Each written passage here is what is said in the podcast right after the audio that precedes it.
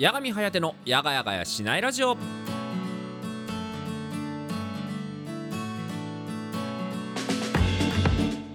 はいどうも皆さんやがちゃちゃというわけでございまして気づくかな？先週よりも少しだけ画質が落ちてすごいぬるぬる動くようになったヤガミンの、えー、ヤガミハヤテがお送りしますやがやがやしないラジオでございます。はいというわけでねオーディオ版のやつらは全員してね何言ってんだ見えてねえぞっていうねそこの声聞こえてますよ。大丈夫でございます。はいというわけでございましてね、えー、こちらの番組がですね映像版で見られてる方の方が多いのか音源版で聞かれてる方が多いのかそんなことはつゆ知らず私はやりたいことをやっていこうと思っています。今年も自分勝手です。はいというわけでございましてね、えー、1月18日の水曜日の午後10時となりました。いかがお過ごしでござんしょうか。ねえ。いやーのですねあのー、なんかいきなりね映像の話になるんですけどその私のことをその録画してるカメラがあるんですよ。でカメラがあってそのカメラがあるところから、えーと、ケーブルをつないでパソコンの中に入ってきてるんですけど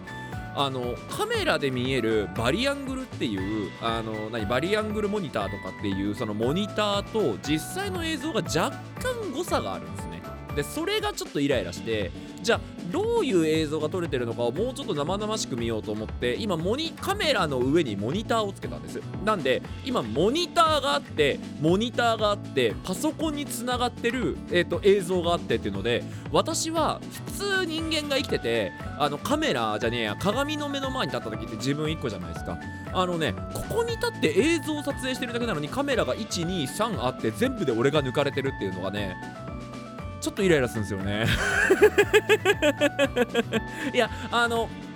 嫌いじゃないんですよ。あの自分自身が自分の別に何？あの分かるよ。あのいい顔か悪い顔かって言われたら世間一般的にはどちらかというとまあ要はブサイクって言われる方に分類されることは分かってんだけどでも意外と自分のパーツ嫌いじゃねえからあのいいんだけどさすがにね123に見られながら正面のカメラのレンズを見ながらお話をするっていうのがね若干ストレスだね。あの何より思うんですけどもうねちゃんと一般人の一般 YouTuber のクオリティは超えた提供をしているのにね、機材はまるで、あのー、大手 YouTuber ぐらいやってるのに、えー、全然伸びない男です。どうもヤガミンことヤガミハヤテ改めて全然伸びない男です。社会って難しいね。今週もよかったらねそんな社会に壁にぶつかってる私ヤガミンの30分の小話にお付き合いください。どうぞ。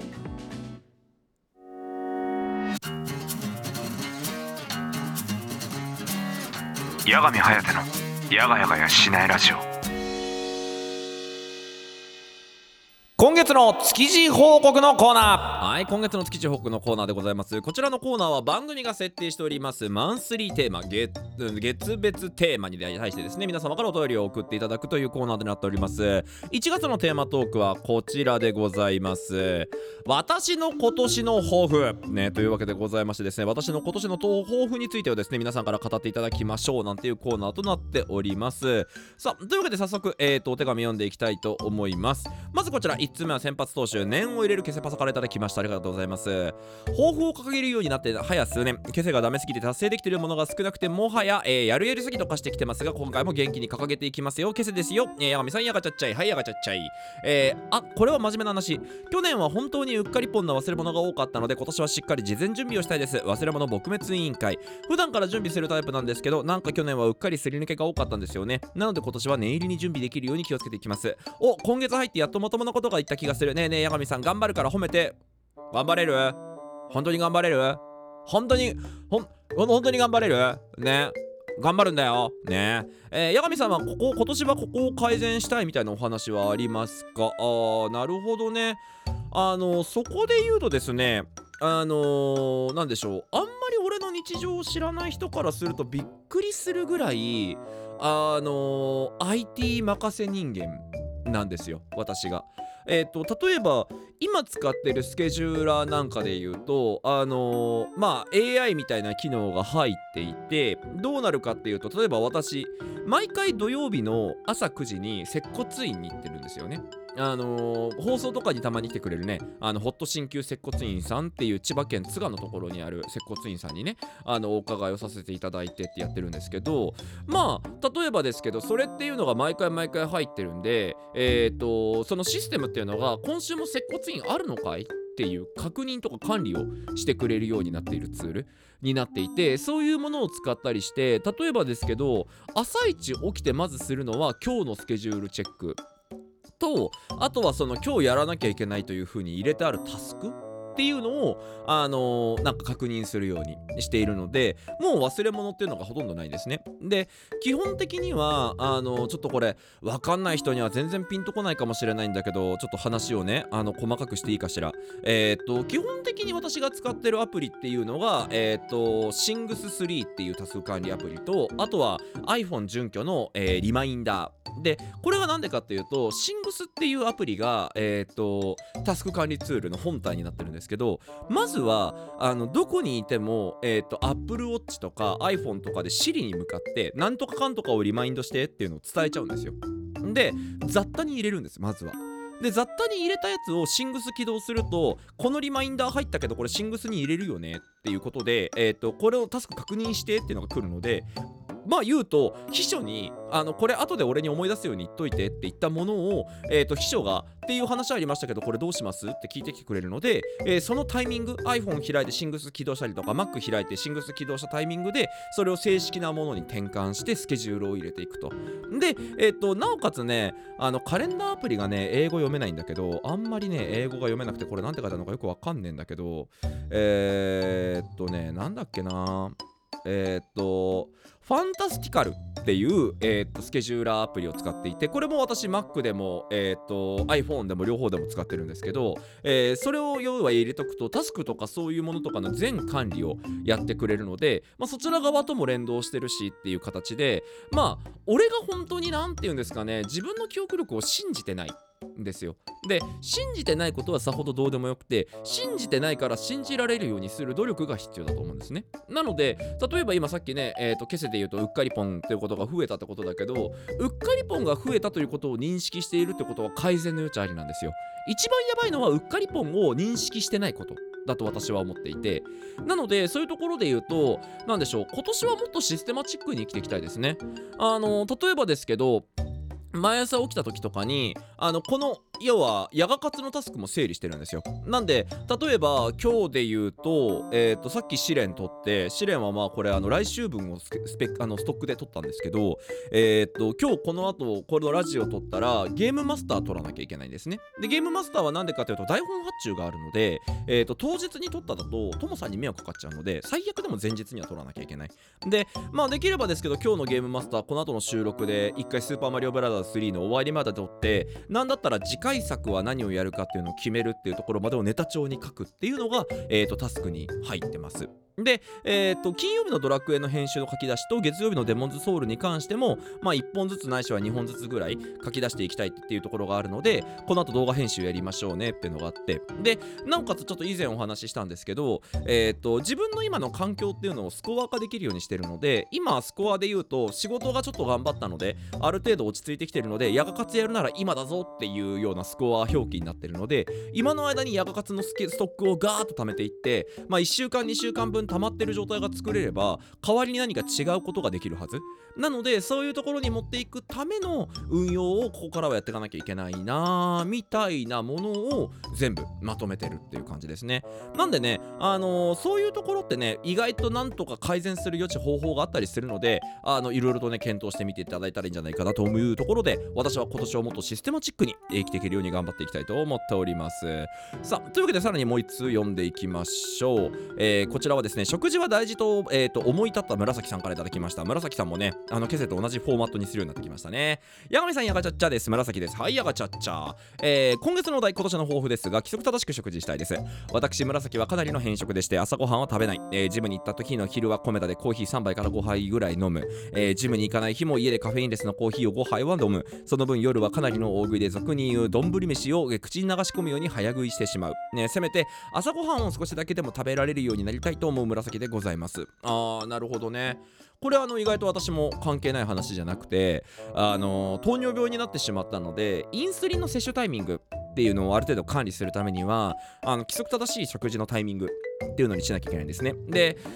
仕事柄ね、あのー正直言うとできてるかできてないかって言われたらあんまりできてないのが本音です。ただできてないできてないって言ってねあのかまけてると自分の体に直接ダメージが来てしまうのでそれをちょっと言い訳にし続けるわけにもいかないぞというふうに考えた時にまあ基本的にはやっぱりね朝起きるタイミングとその朝の午前中のフックを大事にするようにしていて午前中のこのタイミングでこれをやるがルーティン化できれば基本的に例えば何て言うんでしょう。夜例えば夜中まで起きちゃうって人の生活リズムって朝寝るのがはえっと朝起きるのが遅かったりとかえっと途中でシエスタしちゃってるとかそういう何かしらのリズムがあるんですよね。なのでこのリズムをしっかりと解析していくことっていうのが私はとっても重要だと思っていてそこさえしっかりできれば規則性ってのはある程度保てるのかなと思ってるんですね。なので私がよくやるのは朝の9時ぐらいに朝ごはん食べて昼の2時ぐらいにお昼ご飯食べて夜の8時ぐらいに夜ご飯を食べるみたいなことがちょっと多かったり最近は多かったりするんですけどそういう風にある程度なんでしょう。朝の9時に食うとちょっと昼過ぎに腹減ってきて2時ぐらいに食っときゃとりあえずよくてで2時ぐらいに1回食っとくと次腹減るのはあのみたいな感じであのどんどんどんどん考えていくとなんとなく答えが見えやすいというかこういう風にすりゃいいんだなみたいなところが出やすくなってくるのかななんていう風に思ったりしてるんですね。なんでそういうところをねしっかりと狙っていくためにもあのある程度ね午前中の動きとかっていうのをあの規則正しくしてあげるとかあとはね個人的に思うことですけど欲求にどう打ち勝つかですよね。うん。やっぱり例えばじゃあコーヒー飲みたい気持ちわかります。ね。今それこそねあの手元にコーヒーグラスあるぐらいですからあの私もコーヒー飲んでたりしたのであのコーヒー飲みたいのはわかりますしあと自分なんかで言うとねあのもう胸張っていうことじゃないんですけどカフェイン中毒者なのであのカフェイン取ってないと倦怠感が抜けなかったりだるかったりしちゃうんですよ。なのでやっぱ朝一ぐらいでコーヒー飲んだりだとかっていうところである程度カフェイン体に入れてあげてってところも非常に重要だったりしますしっていうのは難しいんですけどあのー私の中で最近の考え方新しい考え方として運用してるのはあのーゼロにしないことの幸せをかみしめるだと思っていてっていうのがまあ例えばですけどコーヒー5杯飲んじゃう。多分5杯ってちょっと多いんですよね。どうしても摂取量的にいくと。なのでもうちょっと減らしたい。ね。でもうちょっと減らしたいけどやっぱり減らすのって大変。だけどもし今以上に私が一回糖尿病やったから私ちょっと説得感持って言えるんですけど万が一今の状況でもうコーヒー飲んじゃダメです。生涯終わりです。コーヒーはもう打ち止めですって言われたら悲しくないですか？私はすごい悲しいです。あの正直コーヒーとタバコがあればどうとでもなるって言い続けてる人間ですからここでコーヒーが摂取できないって言われるのはもうめちゃくちゃ辛い。だけどこのコーヒーっていうのを毎日飲むためにはあの5杯だと前借りが発生するんですよ。要は私の糖尿病とかと一緒ですね。要はもともとのねあの不節制がたたったりした部分もあって絶対体調崩してるのでそれで言うと好き勝手食べ過ぎたことによって前借りをたくさんしちゃってるんですよ。で前借りをたくさんしちゃったから今お前の生活制限かけるからなっていう風に言われてるっていう状況なのでまあそういうところまで考えるとじゃあいかにしてあの前借り分っていうものをこれ以上作らないようにするかってところでいくと1日5杯飲みたい気持ちはわかるけど1日2杯から3杯ぐらいでお家で使わせておくことによって前借りしてる分っていうものが、えー、とちょうどフラットになるので明日も明後日もしあさっても2杯から3杯飲んでもいい生活ができるって考えると何て言うんでしょうね。あのやっぱり欲に負けすぎない。っていうのはとっても重要なんじゃないかななんていうふうに思ったりします。だから私もね例えばご飯とか食べてたりとかした時とかにちょっとなんかもうちょっと食いてえなとか思うことはあったりもするんですけど食える時に食う。あと美味しいものが食べれる時に食べるっていうのをめちゃくちゃ意識していてなんか常日頃から美味しいものが毎日食えるほどお金があるわけでもないし自由があるわけでもないのでそう考えると何でもない日に大事なポイントを消化するのって良くないなって私は思ってるんですね。なので何でもない日は粛々と過ごす。だけど粛々と過ごすけどコーヒーが飲めてるとか、えーいつも通りゲームできてるとか自分の何かしらの生活っていうものに対して潤いがあることを再認識する。でその上で粛々と生活する中でとっても大事な時にとっても大事なものをぶっ放すっていうのができるのがあの私個人的にはねいいんじゃないかななんていう風に思ったりするんですけどいかがでしょうか？私は最近そんな感じでね、えーやっていたやらせていただいています。さあというわけでございまして築地ホックのコーナーですがこちらはですねテーマトーク募集しておりまして2月月はこんな二択に悩みましたというお題で皆様から、えーお便りの方を募集しております。なのでねあのまあ単純に言えば思い切った選択をしましたよっていうことの例題を並べていただけると、えーとても分かりやすくなるんじゃないかなというふうに思っております、えー1月18日付でですねフォームの方更新済みでございますので、えーもうお便りもお送りできるようになっておりますのでこちらですねぜひともお送りいただきたいですね。まあちなみにね最近の選択で言うとあんま時間ないからあれだけど家かな？引っ越しする家は非常に悩みました。今のこの家ですね。あのどんな家とかがあったのかとかのねいうのはねおいおいとこなんかフリートークとかでお話できたらいいのかなというふうに思っております。というわけで以上ヤガミの築地報告のコーナーでございました。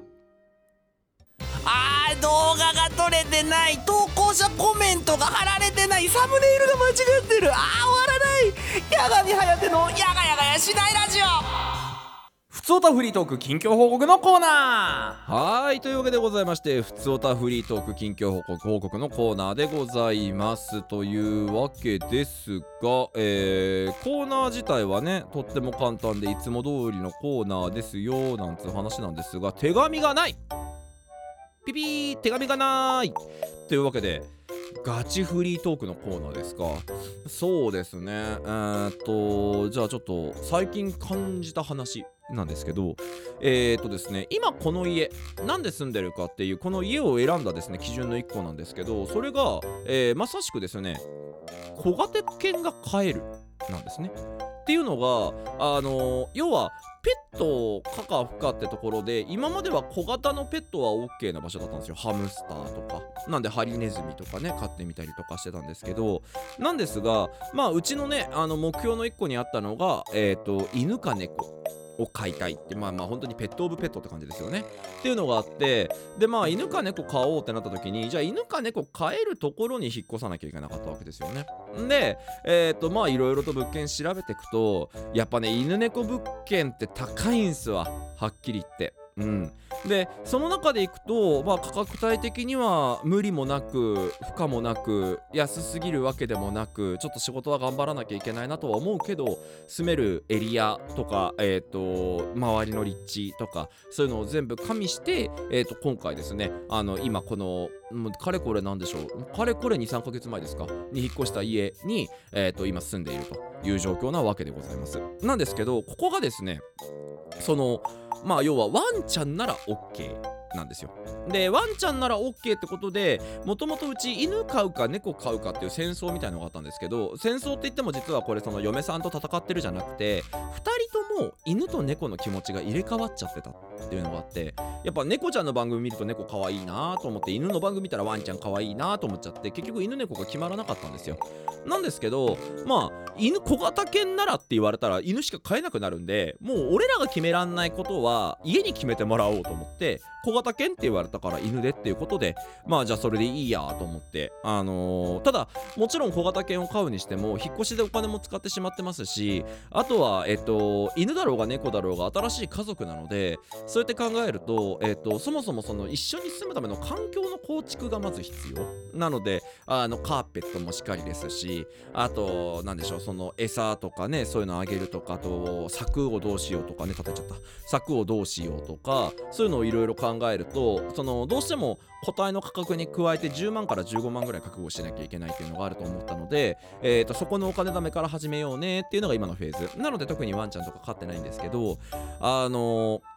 私って千葉に住んでるって話はしてるわけですよ。で千葉っていうと幕張にあの日本最大級レベルの幕張イオンモールっていうすげえでっけえところがあって。で今から言うの批判とかじゃないからねびっくりしたっていう話。で幕張イオンモールにあのペットモールっていうのがあってあのペットのねあのグッズとか、えー、とペット店がいっぱい立ち並んでるブースがあるんですよ。でそこに行って見に行ったら大体売ってるのがトイプードルとかチワワとか。でえー、と本体の個体がだいたい35万から50万ぐらいででそこに要は IC チップとかワクチンとか、いろいろとやってあげるのを加えるとプラス20万ぐらいでだいたい70万ぐらいで買えますよっていう相場体になっていて。で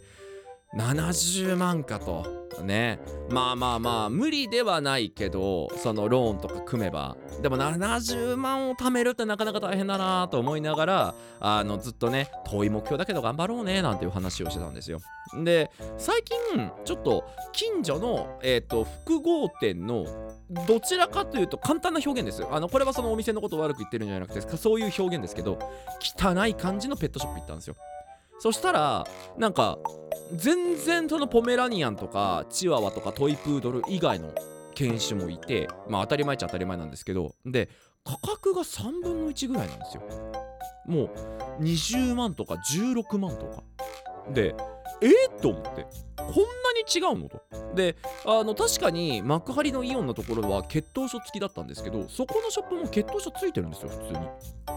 に。でこれって何が違うんですか？店員さんにも直接分かんなかったのであまりに。店員さんに直接これあのイオンで見に行ったらこれぐらい可愛い子が70万とか80万とかだったんだけどなんかそのこのお店と幕張イオンモールだと何か大きな違いって出ちゃうんですか？って聞いたら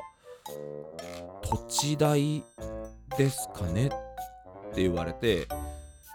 えー、っとこれはもしかしてもしかするとというお話なんですけどっていう話をしてあれですかねあっちの方が土地代が高いから土地代がワンちゃん猫ちゃんに乗ってるってことですかね？っつったらそういうことですかね？みたいなこと言われてあのブランド価格の脅威を久々に感じましたね。なんかあのそもそも私がアップル信者なのであのそれこそ何 MacBook とか iPhone、iPad、Apple Watch みたいなのいっぱい使ってるからあのある程度ブランドネームっていうものがねあのお金に乗るっていうのはもうなんかある種織り込み済みというかねあのもう認識できてたんですけどそのワンちゃん猫ちゃんでそんだけ変わると思ってなくてだからもともと合計で90万ぐらい貯めないとワンちゃん買えないねっていうので大変だねっていう話をしたんですけどワンチャンスなんか犬の値段ともろもろの値段含めても40万ちょいぐらい要は想定の半額ぐらいでワンちゃん買えるんじゃないかってなってちょっと今改めてねあのお金貯め直そう頑張ろうっていうのをやってる最中だったりします。ねでもやっぱりびっくりするよね。そこの幕張のイオンモールとかあと私たちよく見に行ってたペットショップっていうのがあの渋谷の道玄坂っていうとこがあって道玄坂のちょっと途中で小道抜けたところに写真撮っていいですよってなってるペットショップがあるんですよ。な左側の方にね。あそことかをばっか見てたから都内とかあの土地柄いいところのあのペットショップばっかり覗いててなんとなく頭が単価がそれで鳴らされちゃってた。んですけどなんかその後にやっぱ違うお店調べても価格帯が全然そっち寄りじゃないんですよ。なのであなんか百聞は一見にしかずというがあのー結局見に行く場所のストライクゾーンを外してしまうとまた違う誤解の認識をしてしまってそれがあまりよろしくない方に動くんだなってことをめちゃくちゃ痛感しましたね。いやあの何度も言う通りマカリオモールが悪いわけじゃないですよ。マカリオモールにペット買いに来てるのって多分だけどそういうファミリー層が買いに来ててやっぱりお金に糸目もつけないぐらいには財力があってとかそういう条件が重なってるってところは絶対あると思うんですよね。であの残念ながらうちはそれほどお金があるわけでもないですしてか金はねえ側の人間だし。でなおかつあのねこんなね YouTube みたいなねあの趣味とかも持ってしまってるのでなおのことながら時間もお金もなかなかないあの趣味をやっていたりするので、まあ、そこら辺はねある程度諦めをつけなきゃいけないというか頑張らなきゃいけないというところなんですけども今まさにこの収録中に後ろの防音シートが外れるっていうのがあったのでぜひともですね今日アンカーで見てるアンカーとかあの Spotify とかねで見てる人一回 YouTube 版でねだいたい23分ぐらい見てください。あの後ろの防音のやつが1個だけベリッと剥がれるって瞬間見れたので収録中に撮れる？いや別にいいんだけど。別にいいんだけど収録中に撮れますか？気になる。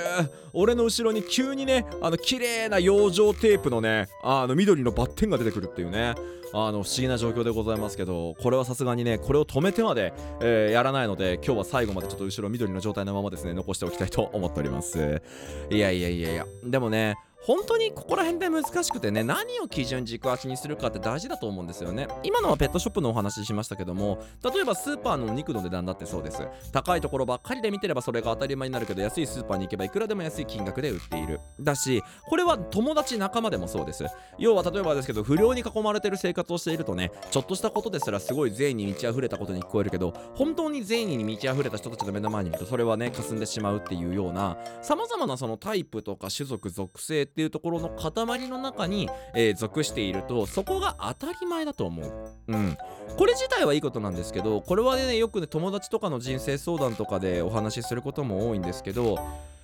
皆さんの目の前に見えてるものって当たり前の常識ではないんですよ。それは皆さんの周りというですねすごい少ないエリア限定的なエリアの中でしか蓄積されてない情報であって以上でも以下でもないんですね。だからやっぱりだけどいろんなところに出てくと分かる。ねあの男の子なんかはすごい分かりやすい例えなんかで言うとね俺スマブラで一番この地区で強えんだって言うけどね大学とか高校とか進学した時にねあの俺ここの地区で一番強えんだってやつら同士が集まり合う集まり合うとねとんでもないバウトが発生するってのは皆さんもやったことあると思うんですよ。これがどういうことかっていうとやっぱりですけどそれは意の中の蛙であって自分のグループでは自分が強かっただけであって、えー周りのグループに視野が向けられてない。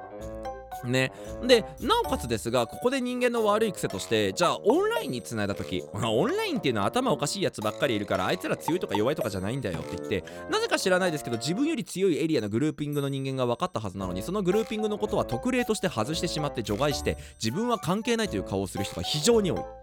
良くないですね。はい。あのやっぱりですけどあの気持ちは分かります。ね、あの自分より強い人が現れる。それは今までの自分の努力係数によって自分がね1位という場所にいたのにそれが急に蹴落とされる感覚になるわけですからできる限り拒みたくなる。そのちっちゃなミニマムコミュニティの中でも1位になっておきたいという気持ちは分かりますが世の中はもっと広くて世の中にはもっといろんなことがある。そういうことはですねあのーぜひとも多くの方に理解していただきたいんですね。あのそれこそありがたい話でね私の例えばこのコミュニティとか配信とかっていろんな人が遊びに来てくれるわけですけど中にはねあの病気とか病とかそういうのにねあのちょっと要は、えっと、苦しめられてる方とかもいらっしゃるんですよ。でうちのリスナーさんはね本当にね何度でも言うけど優しい。みんなのことを受け入れる。うん。ダイバーシティっていう言葉が流行る前からダイバーシティうちは。うん。だからなんでしょうそれこそねあのあんまり言っちゃいけない言葉なんでしょうけど差別のつもりで言わないので喋りますけどもねそれこそホモとかレズとかっていう風に言われるような LGBT みたいなところで言われてるような例えば性別の方とかねあとは体は男性だけど心は女性逆もまたしかりの方が来てもきっと拒まないと思うんですよ。なので非常にねうちのチャンネルのリスナーさんってハートフルで思いやりがあって優しい人が多いんです。なんですけどそれはうちの周りだけなんです。はい。あの世の中出ればねいくらでもいるんですよ。そういう人を気持ち悪いと言って罵れる人がで私はですねはっきり言います。そんな固定概念にとらわれてる頭の固い人間のところに近づく必要すらないと思ってるんですね。だってあの世の中はそうやって変化してきてるわけで。ねそれこそ心は女の子でだけど体は男の子でだけど女の子になりたい女の子になりたいって思いながら世間からのバッシングとか食らいながらでも自分は本当にそうなんだって頑張ってる人がいるわけですよ。その人が別に頑張ってる分には誰も困らないし誰も迷惑にならないしいいじゃないですか。なのにねその人たちのことを指さして気持ち悪いって笑うやつらがいるんですよ。ねこの人たちって基本的にはヒエラルキーの方も底辺の方でねあの結局自分の立ち位置が悪いからね自分より立ち位置が低いという風に認識できる人のことを見つけて指さして笑って相手のことを罵って自分は上なんだっていうことを誇示しないと生きていけないやつらなんですよ。だからそういうやつらもいたりするっていうことを理解しておかないと要は自分は優しいところで育ったから世界が優しいんだって思ってると急にボコボコにされるんですよね世間に。で世間にボコボコにされた時って結構なダメージを負って帰ってきてしまったりするのでそれってしょんぼりじゃないですか。嫌なことじゃないですか。っていう風に考えるとそうならないようにするにはどうしたらいいかって考えた方がよくて。でそうなるととっても簡単にいろんな人たちが社会にうごめいている。だから自分が今思っていることは全てが全部常識というわけではないのであくまで一つの可能性一つの考えという風に捉えながらいろんなものを見ていかなければならないっていうねまさかのペットショップの話からこんなね大層な話につながるとは思っておりませんでしたがでもこれは多分私言ってること言うほど間違ってる認識もなくてそういう意識をちょっと持てるか持てないかっていうところで過ごしやすさとかっていうのも変わってくると思うのでいろいろと意識されてみてはいかがですか？なんていうですね警告にも近しいお話でございました。ね。このお話の飛び方で時間尺たっぷりなのすごくない？というわけでございまして以上ヤガミンの、えっと、いろんなコーナーでございました。ヤガミンのいろんなコーナーでしたっつった時点で綺麗に閉まってない疑惑あるよな。ちょっとちょっと閉まってない疑惑あるよな。あまあまあまあまあいいでしょう。はいというわけでございましてこちらの番組では皆様からのお便りの方を募集しております。ね、えーこちらただいま、えーメインで稼働しているコーナーは2つでございましてまずはヤガミンの築地報告のコーナーは毎月の番組テーマトークに沿ったお便りをそしてヤガミンのフリートーク近況報告のお便りえっ、とえっ、と普通おた近況報告のコーナーなんだっけ？に関してはですね、えー特に形フォーマットに、えっと縛られることもなく皆様がお送りしたい内容のお手紙を送っていただけたらななんていうふうに思っているところでございます。はいというわけでございましてね。本当にねちょっと熱弁してしまいましたけど熱弁してしまいましたけどもう一回改めて伝えたいこととしては本当に世の中ってねあのいろんな人がいるのでなんかみんなねあの心の弱い人とか打たれ弱い人ってアンテナが敏感すぎる気がするのよ。なんかどこにねんかしこでんなんか首突っ込んでって自分のネガティブな言葉聞いて落ち込んでる人が多いなと思っててそういうところに近づかないっていう危険察知能力とかも大事だと思うからあのまずはね自分が傷つかないようにするためにはどうしたらいいんだろうっていうことも少し考えられながらあの普段の生活試みていただけるとねあのより安定した生活が送れるんじゃないかななんていうふうに思っているところでございます。さあというわけでございましてそのところで今回の、えー、とラジオはこの辺でというところでございまして、えーここまでのお相手は私ヤガミンことヤガミハイデがお送りしました。来週の水曜日夜の10時もまた同じ時間にお会いしましょう。というわけで See you next time. Stay tuned. バイバイおやすみなさい。バイバイ